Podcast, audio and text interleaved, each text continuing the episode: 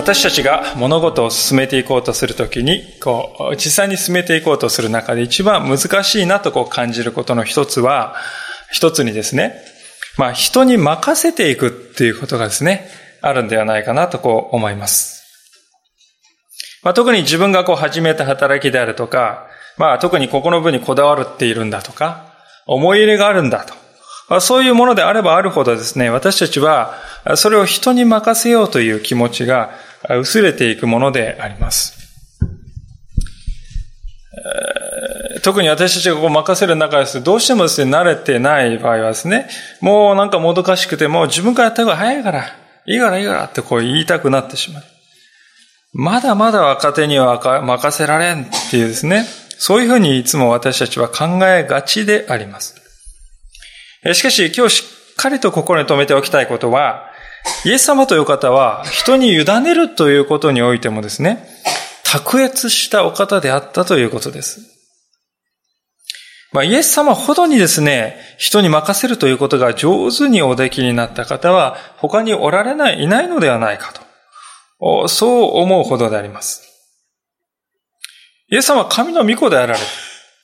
すべての権威を持っておられるお方ですから、ご自分がですね、えー、行った方がですね、はるかにうまくいく。はるかにですね、力があるに決まっているんですよ。ところがイエス様はですね、ご自分は天に帰られて、すべてを弟子たちに託して行かれた。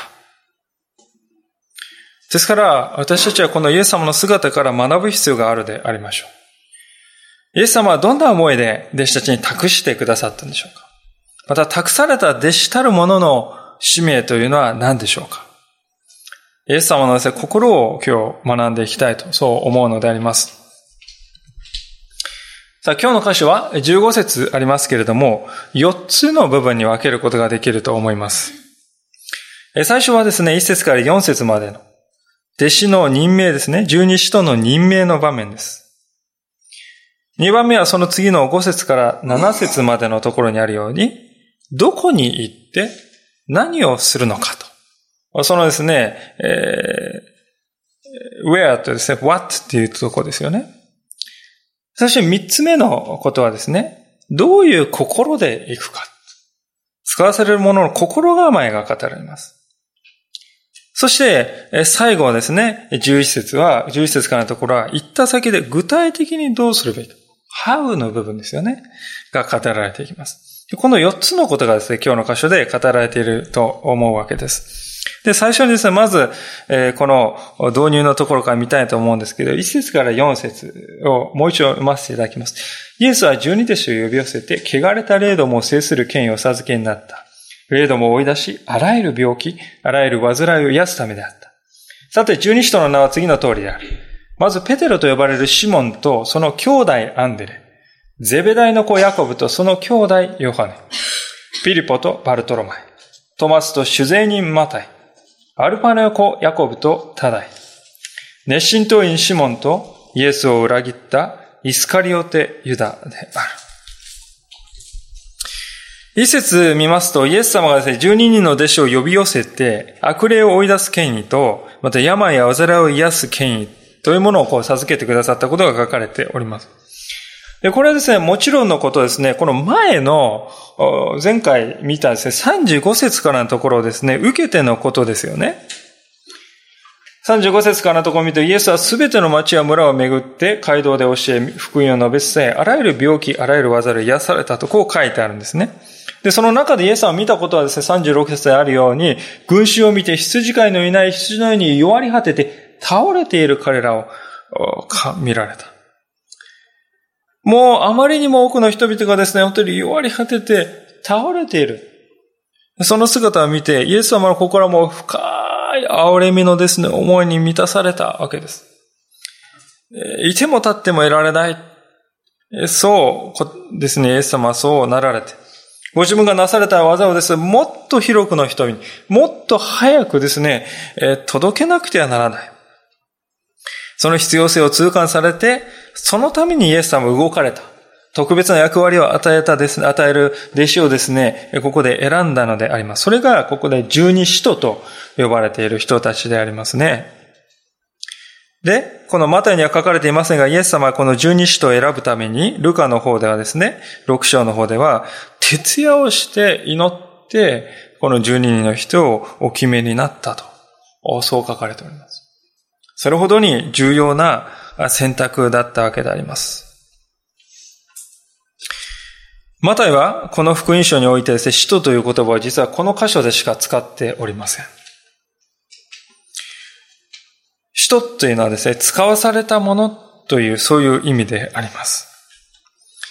イエス様はですね、呼び寄せてますよね、一節で。呼び寄せて。そしてイエス様が送り出す、遣わすのであります。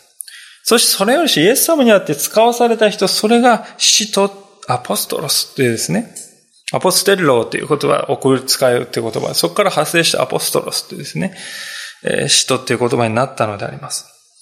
イエス様に使わされた人が使徒でありますがですね、皆さん立候補じゃないんですよ。あるいはですね、まあ選挙でよくあるように私に清き一票ってね自分を売り込んでですね、受かった人がここで選ばれたというわけではないんですね。もう1から10までイエス様の側の選びとイエス様の側の派遣にかかっているんですよ。ですからイエス様は、徹夜の祈りをされたのであって、それこそですね、このような祈りによって送り出された人たちだからこそ、彼らが使徒とですね、呼ばれているのであります。で、2節から見ますと、先ほど言いましたようにですね、名前がこう並んでいきますね。ごくごく簡単に12人の名前書かれているように見ますけど、注意深く見るとですね、いくつか大切なことが見えてくると思います。まず最初に気づくことは、この、ペテロの前にですね、まずとこう書いてあることですよね。まず。でこのまずっていうのは英語で first, first っていうですね、そういうふうに英語の聖書が書いてます。ペテロがですね、第一の人です。まず何を言ってもペテロ。彼がですね、リーダーであるということはですね、はっきりと書かれているわけですね。で、さらにですね、この弟子の名前続くわけですが、最初の4人はですね、二組の兄弟であることがわかりますよ。たった12人しかいない人です。で、そのうちの4人はですね、兄弟、2組の兄弟なんであります。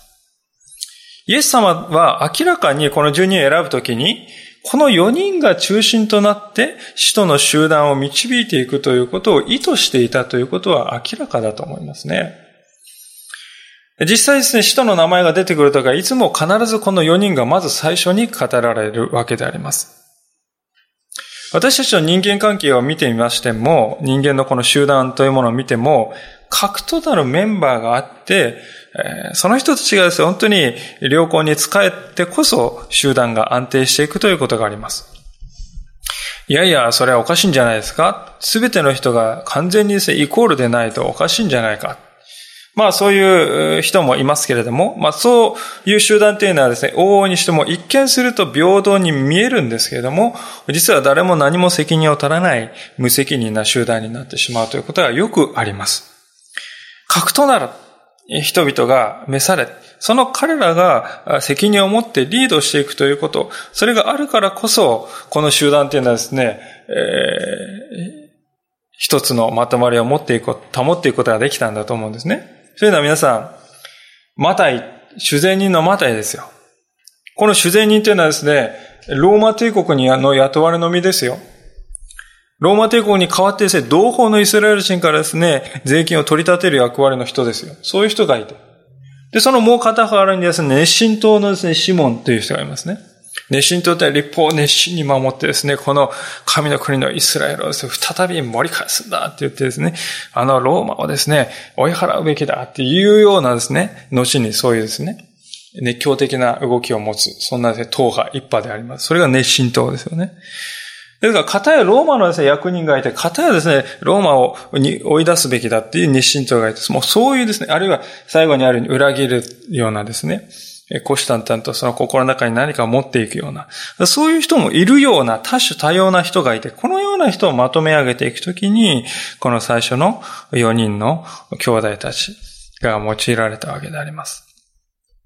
ある仲介者はですね、この十二使徒のことをですね、指してですね、これこそ真の神の民の代表なんだって言いますよね。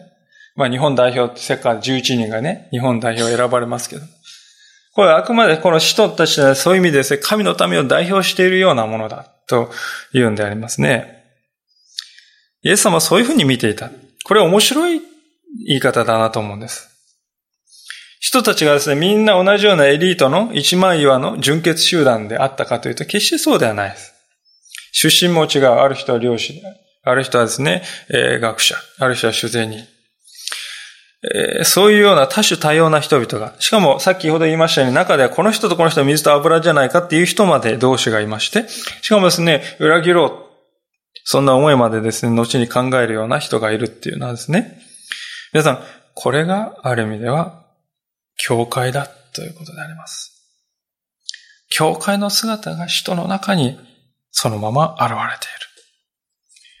教会というのは似たような、似たような人々がいて、似たようなことを考え、同じようなことをするから心地よいというわけではない。違いがあるからこそ教会は教会だということです。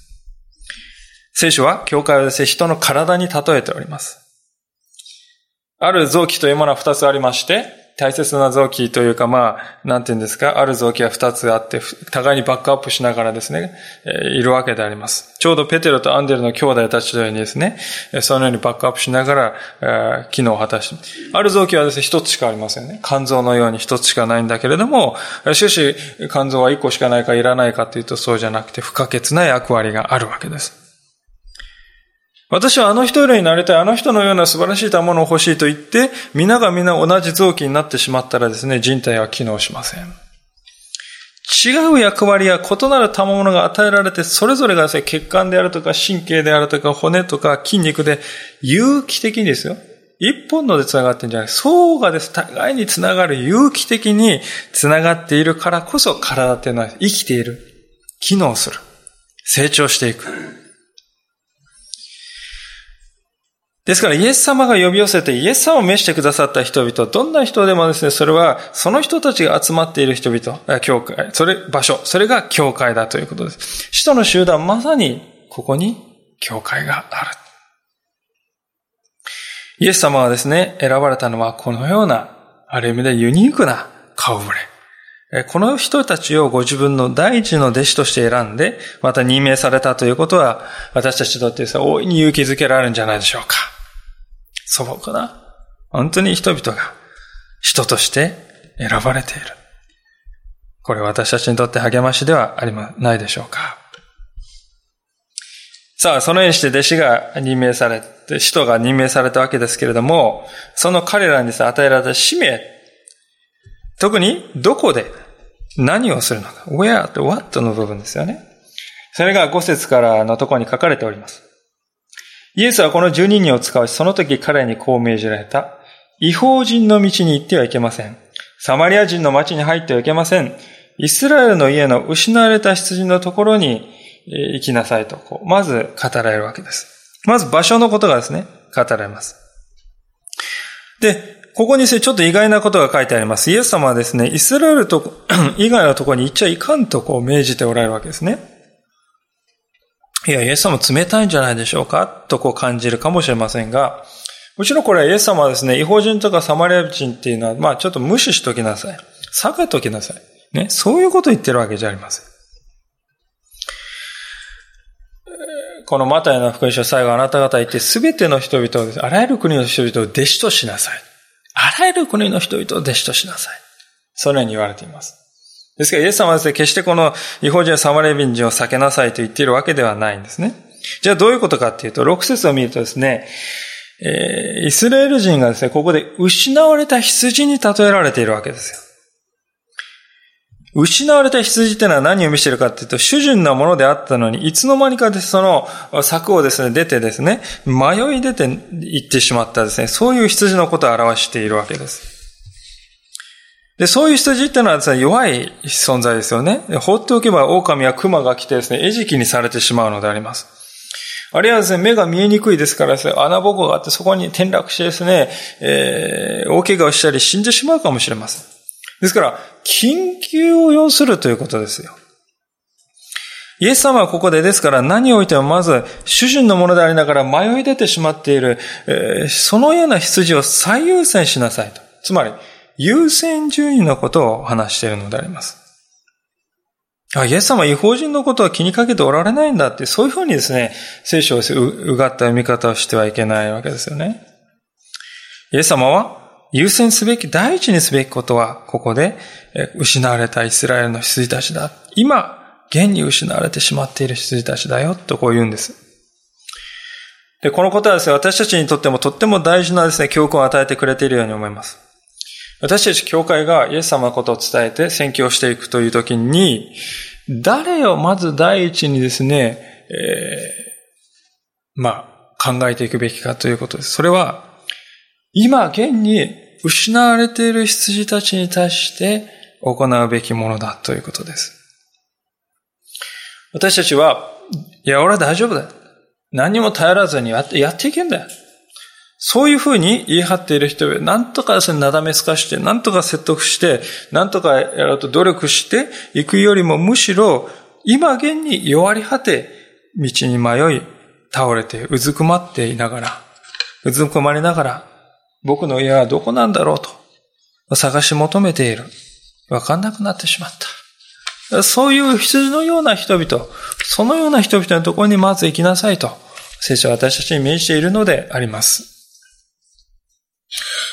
なぜ、なぜならば、いかに私たちが言葉巧みに伝道したとしても、どのような素晴らしいプログラムを作ったとしても、結局のところですね、その人が神の国を受け入れるかどうかっていうのは何にかかっているかと言いますと、ああ、自分は神の前に失われたものなんだなって、そう思うかどうかっていうことにかかっているんですよね。ルカの15章に宝刀息子の例え何度もお話していますが、そのあの例えの話が出てくる。ぜひあれを思い出してほしいのです。父の元を出て行った息子はですね、どうでしょうか？すべてを失った時に、初めてですね、我に帰ったと書いてますよ。我に帰った。我に帰ったってどういうことかって、ああ、私は失われているっていうことに気づいたってことです。で、そこからですね、この、トート息子の U ターンが始まりますね。父の元に帰ろうって一歩踏み出すんですね。で私たちにですね、与えられている使命ってのは何よりもまず第一に、このような人々に対して向けられる必要があると。今現実に緊急の助けを求め、自分が失われていることに気づき、道を求めている人々を何にもして優先させていく必要があるんだ。そう、主は言われるわけですね。で、そのような人々がですね、見つけ出した、そのような人と出会ったならば、そこでじゃあ何をするべきか。what の部分ですが、7節とのころですが、行って天の御国が近づいたと述べ伝えなさい。病人を癒し、死人を生き返らせ、サラートに侵された者を清め、悪霊を追い出しなさい。あなた方はただで受けたのだから、ただで与えなさい。こう言うわけです。一番最初にしなさい。何をまし一番大事なことはするべきことはですね、天の御国が近づいたって宣言しなさいってことなんです。いや、それはこれはですね、皆さん、街頭に出て天の御国は近づいたって覚醒器で言えって意味じゃないですよ。これはどういう意味かっていうと、失われているっていうことを気づいて帰ろうとした人にですね、あなた、帰るべき家は、もうすぐそこまで、そこですよ。ここにありますよ。って教えてあげるってことですよね。言葉を書いてみますと、見言葉には中にあるですね、父なる神様の姿を、またこの父の神様のうちにあるですね、尽きることのない希望ですね、ここに希望がありますよ。ここにですね、あなたの帰る家がありますよ。これを伝えて、またこれを説教していくということではないでしょうか。何にもしてそれが第一にすべきことですよとイエス様は言います。なぜかと言いますと、迷い出た羊がですね、一番何を知りたいですか？どこに帰ればいいのかってことじゃないでしょうか。父の家、帰るべき父の家はどこか、天の御国はどこにあるのか。そのことを知りたいわけです。それは、イエス、ですから皆さん、私たちはですね、それはもう近いんだよ。すぐそこにあるよ。イエス様がここに来ら、もう来られている。愛を持ってその素晴らしさを伝え、伝えていくならば、失われた羊たちはですね、霊が強められていきます。希望がもう一度取り戻していきます。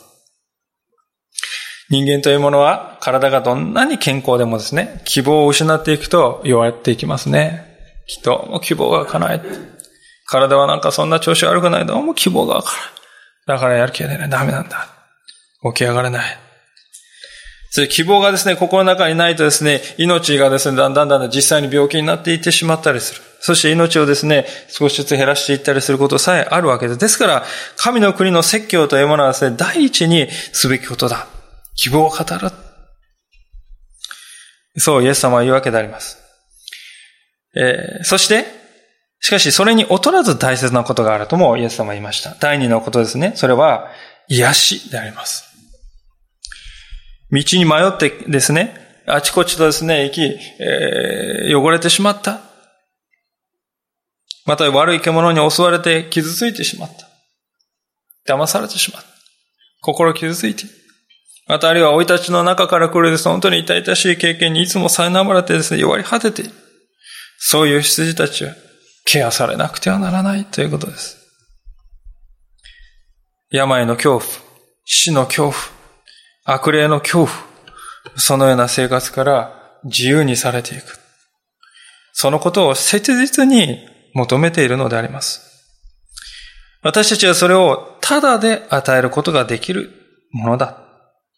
ただで与えていかなくてはならない。そうイエス様は言います。なぜならば私たち自身がすでにそのようなものをただでいただいたからであります。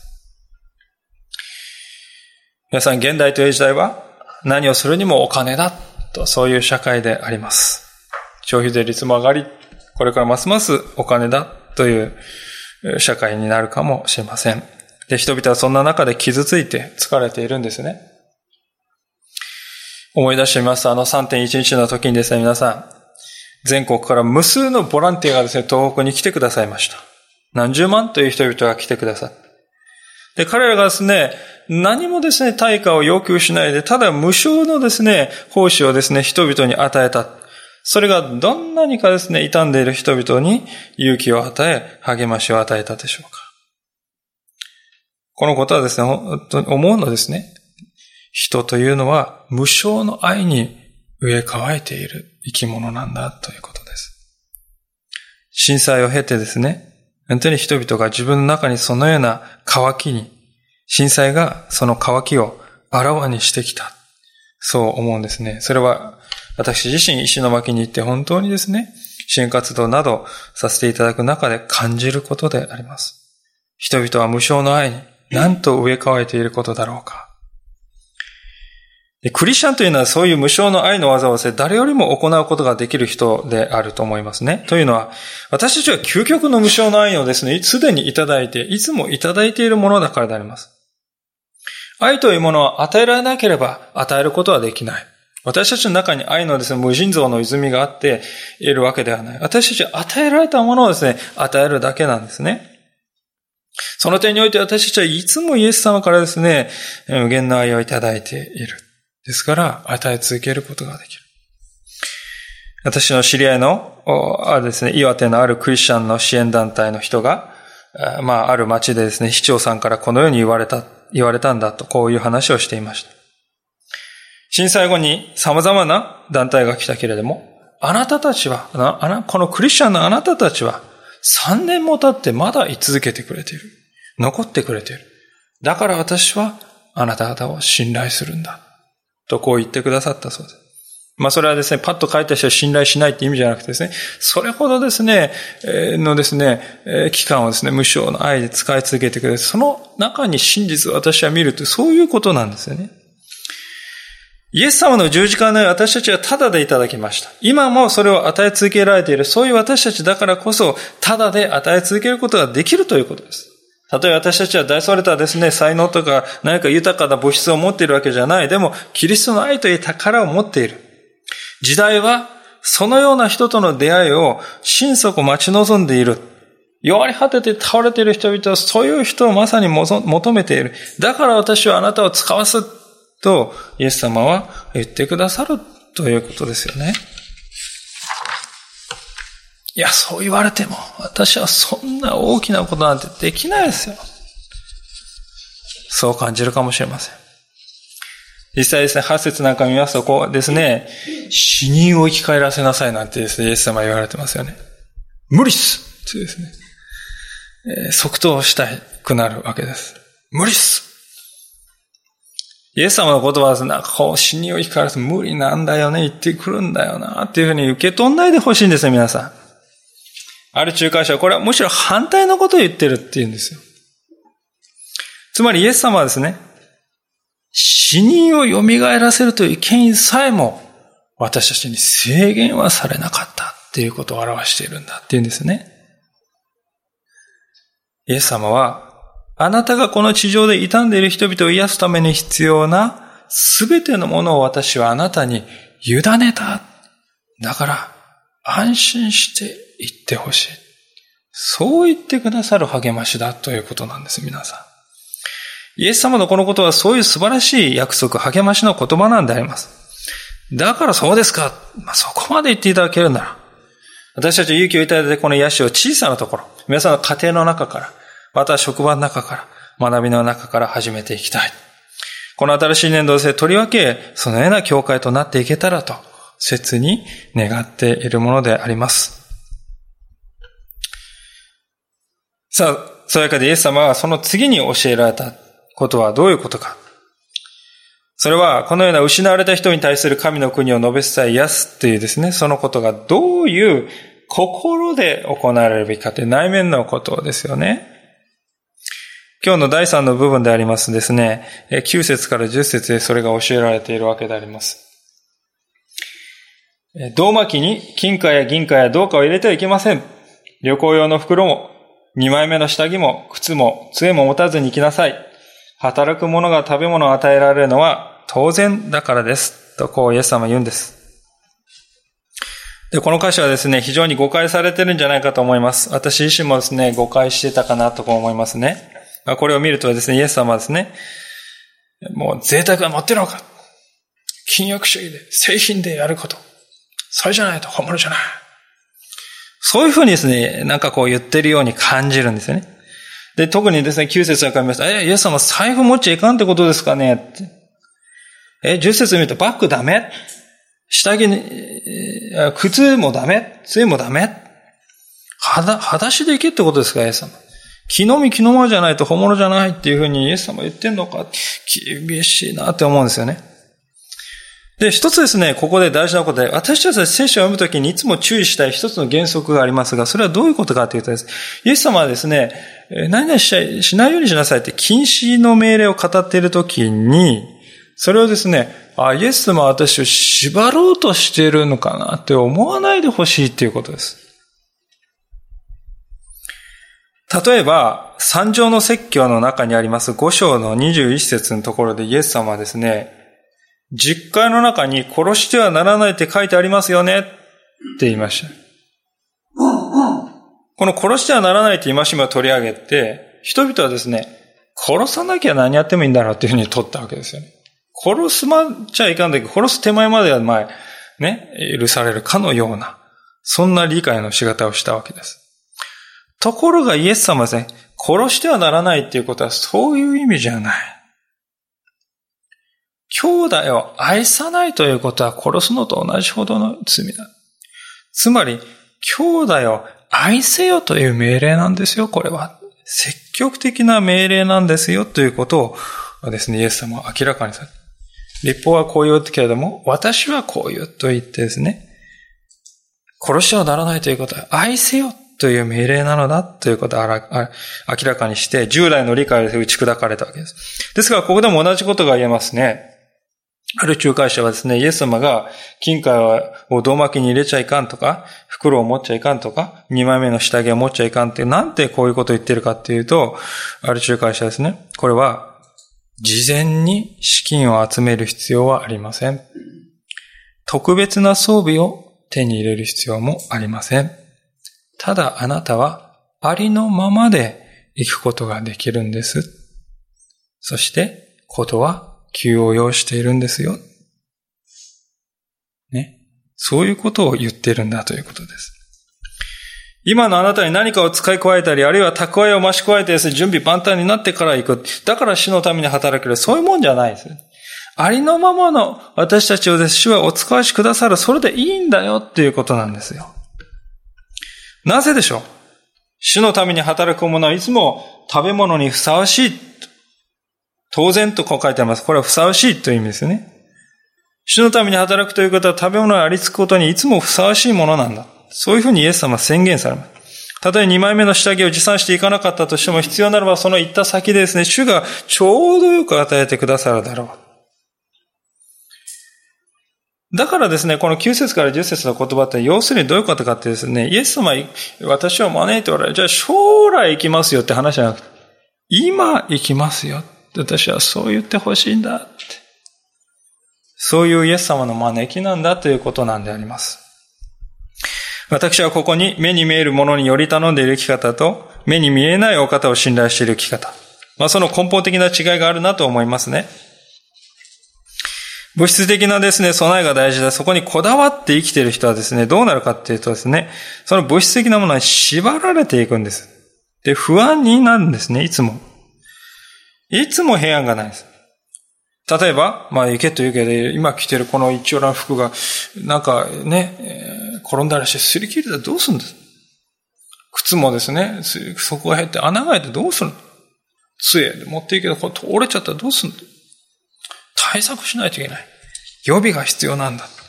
まあ、不安がですね、不安を呼んでですね、どんどんどんどんとですね、不安は広がっていって、がんじがらみにいつの間にかなっていきますね。特に今の時代は先行きが見えない時代と言われています。景気がどうなるか、先行きは不透明。雇用女性は芳しくない。人口は減っていく。財政は火の車。ないものに目を留めたらですね、いくらでも際限なくですね、マイナスっていうものは目に留まるんであります。ちょうどですね、2枚目の下着ないじゃないか。帯はどうすんだ靴だって買いがないじゃん。お金足りないこんなんじゃん。ないものに目を留めていくと、いくらでも私たちは自分の足りなさなんてものはですね、気づくのであります。で、そういうところに入っていく。とどこ、救いはないですよね。でも考えてみてください。あ、今着てる下着あるじゃんか。履く靴が今あるじゃないか。あるものに目を留めて感謝するということから始めるべきではないでしょうか。まあ、自分にないものについては、ないものはない、ないものは、目に見えないものは目に見えないお方に信頼して、頓着することやめよう。むしろ今私持っているもの、神様はそれでいいって言ってくださるんだから、どのようにこれを用いてくださるかワクワクしよう。そういう生き方になっていきたいわけですね。で、そういう生き方をすると皆さん自由ですね。平安ですね。で、そういうふうに生きている人の言葉っていうのは周りの人から信頼されますね。なぜかというと、この世の中にはですね、自分の利益のために宗教を利用する人々がたくさんいるからであります。私たちは失われている羊たちに神の国が近い、ここにありますよと。そして癒しを与えるように召されているものであります。で、その私たちがですね、その人にそういうことを言う一方で自分は物質的な関心にとらわれているとするならば、それはあべこべのことですね。で、私たちはこう言われてしまうでしょ。いや、あなたが言ってるその神の国ね、あなたの生き方を見ると全然そこに心を奪われているように見えないんです。私はそこに救いがあるようには感じないんですね。と言われてしまう。しかし私たちは物質的な備えというものがですね、あるから安心なんじゃなくて、目に見えないお方に目に見えないものは全てお任せしているから私は安心なんです。そういう生き方をしているとですね、私たちは心の平安という意味でもいいですよね。また他の人にのですね、証という意味でも素晴らしい力を持ちます。神様は今日もう一度、ありのままのあなたを、今のあなたを召しておられるのだと。いうことを覚えて、この方に私自身をお捧げするものでありたい。そう願うわけであります。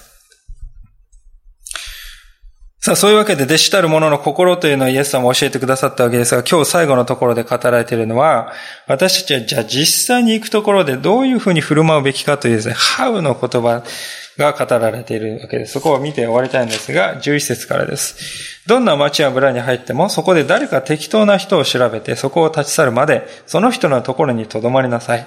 その家に入るときには平安を祈る挨拶をしなさい。その家がそれにふさわしい家なら、その平安はきっとその家に来るし、もしふさわしい家でないなら、その平安はあなた方のところに帰ってきます。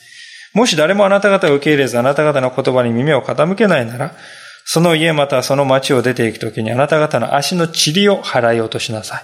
誠にあなた方に告げます。裁きの日にはソドムとゴマラの地でもその町よりはまだ罰が軽いのです。ここでは私たちが実際にイエス様を伝えていこうとするその現場におけるですね、4つの心構えが書かれていますね。4つの 心得です。まずですね、第一の、第、最初に出すべきことはですね、調べるっていうことです。今日の箇所で弟子たちが行けと言われたのはですね、失われた羊のところに行きなさいって言うんですよ。失われた羊のところに行くために皆さん、探さないといけない。聞き込みをしたり、情報を集めていかないといけない。探そうとしなければ失われた羊を見出すことなんて決してできないですよね。待ってたら失われた人が自分からですね、すいませんって言ってくるかって、失われてないですよ、その人はですね。失われているって誰からも見向きもされないで、探されたこともなく、そのような人を探しっていうことですね。伝道の第一、心の第一は相手を知るということです。相手のことを知ろうとする、調べる。その人が失われた必要であるのか、つまり神の国を求めそこにふさわしい人であるのかということを知るということがどうしても必要であります。で、次に、第二の心得は、もし自分が失われていることに気づいている人がいて、神の国を求めているそういう人に出会ったならば、その人のところに留まらないといけないということですね。その人のところに留まる。これが第二のこと、心得であります。すなわち、一人の人に集中していくということです。皆さん、この世というのは、本気で自分と向き合ってくれる人を求めているのではないでしょうか。というのは、人から人へとですね、移り変わるというか、まあ人から人へと渡り歩いて使い捨てにするような人間関係にですね、疲れ果てているからであります。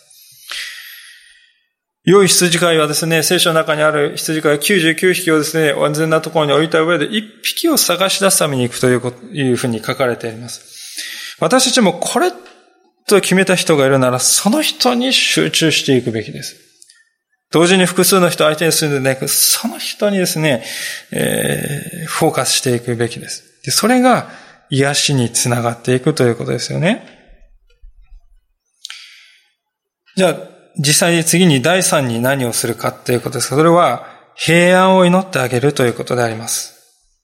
ただその人のためだけではなく、その家全体のために、その家族全体のために、神様の祝福があるようにと、ぜひ声を出して共に祈っていく。祈る。で、そのように祈ってもらった時に、その相手の人がその祈り、あ、感謝しますって受け取ってくれるかどうかでですね、一つの分かれ目なんだとイエス様は言うんですよね。その、この平安の祈りというものはある人はですね、面白いですね。小切手のようなものだと言うんですよ。小切手っていうのはですね、小切手を受け取って、それを使おうとする人はですね、非常に有効なものですよね。有用なものです。で、しかし小切手をですね、私はもですね、信用できないのはただ紙切れじゃない。現金、現金。そんなことを言う人はですね、受け取ろうとしないならば、その小切手というのは何の意味もない。ただ小切手っていうのは振り出した人の元に戻ってくるだけであります。平安の祈りというのはちょうどそういうものがあるということです。なかなか的を射た例えだなと思います。私たちがですね、祈る平安の祈り、また私たちが語るですね、神の国の宣教の言葉、また私たちがなす癒しの技、その価値を理解し、それを受け取ろうとする人にはですね、豊かに働く力がありますが、もし受け取ろうとしない、信用しようとしない、受け入れ受け入れようとしないならば、そんな豊かな力がどんなに豊かな力、価値があるものでも、それがその人のうちに実を結ぶことはない。ですから私たちは共に祈るということによってですね、人々を見分けることができる。あたかもそれはリトマス試験紙のように、見分けることができるだろうとこういうわけであります。でしかし中には受け取ろうとしないならまだいいんですけど、露骨に反抗してくる人もいないわけではないんだとこうイエス様は言うわけですよね。で、それを言うような人々に対しイエス様は足の治療を払い落としなさいとこう言っておられますね。何もしないで、まあ、そっと身を引けばいいんじゃないかって思うんですけど、そうじゃないんですよね。でもこれは、あるイメージで語るとわかると思うんです。迷い出てしまって、穴に落ちてしまった羊がですよ。どこにいるかなって言って、そこへ、ここの穴かなとこを見るとですね、その穴にいるではありませんか。今助けて、助けるから、この手で捕まれ。そういうふうにですね、言っているにもかかわらず、いや、俺はこんなとこ問題ない。穴そんなとこ、ここが良かった。まあそんな感じですね、強がって自分が失われていることを認めないで、伸ばされた手もですね、払いのけて、帰ってくれ。そういうふうにして追い返すならば何が起こるかということです。失われている羊が全部が全部ですね、素直に自分が失われていることを認めて助けを請う、そして癒しを受け取ろうとするわけではないでしょう。イエス様はっきり言ってくださっています。で、そういう人に対して足の治療を払い落とすっていうのはですね、もう見下り犯を突きつけて知らんっていう意味じゃなくてですね、神の国は拒ん、神の国を拒んだのはあなたですよ。と宣言するということです。使徒が宣言するならば、それは神様が宣言したのと同じ意味を持つ。だからこのソドムとゴムラの話が15節で出てくるのであります。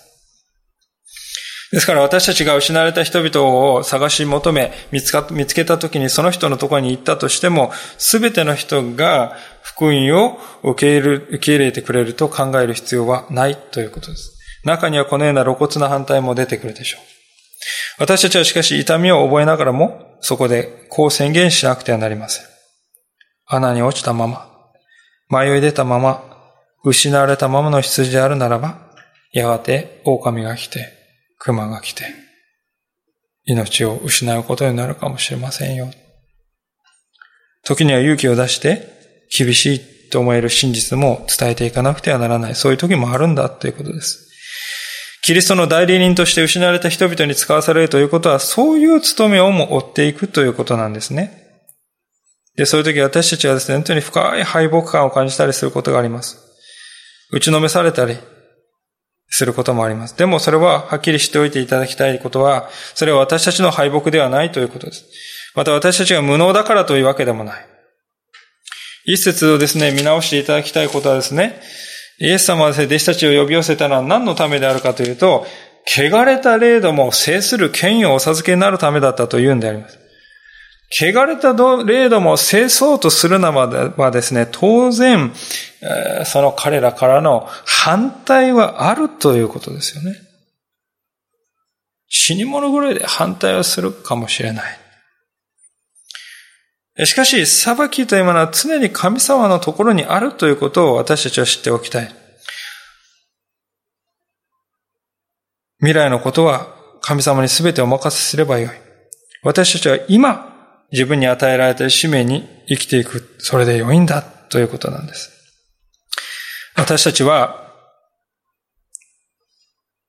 他の人の心の中までも作り変えることはできません。私たちにできることは神様の神の国を伝えて心を込めてその人を癒す。一人の人に向き合っていく。とことん向き合っていく。そういうことであると思います。しかしそれでもなお人は死を拒むということはあり得ることです。その時こそ私たちが真に死のしもべであるかどうかということは問われる時かもしれません。足の治療を払い落とすということは悲しみが伴います。しかしそれは裏を返せば、神様の正しい裁きに全てをお任せいたしますと委ねてしまうということでもあります。そして払い、一度払い落とした以上は、あとはもう神様の領域のことなんだ。神様に全てお委ねしなくてはなりません。で、神様は全てを最善になしてくださるという信頼をですね、神様に置いているか否かということがそこで問われてくるということです。いかがでしょう、皆さん？皆さんにとって弟子たる者の使命というのはどういうものでしょうか？イエス様はしかし、あるがままのあなた、そのあなたを今日、私は用いたい。失われた人々のところにあなたを送りたい。あなたを用いて、私は人々に癒し、人々を癒したい。そう願っておられるのであります。主に選ばれていることの幸い。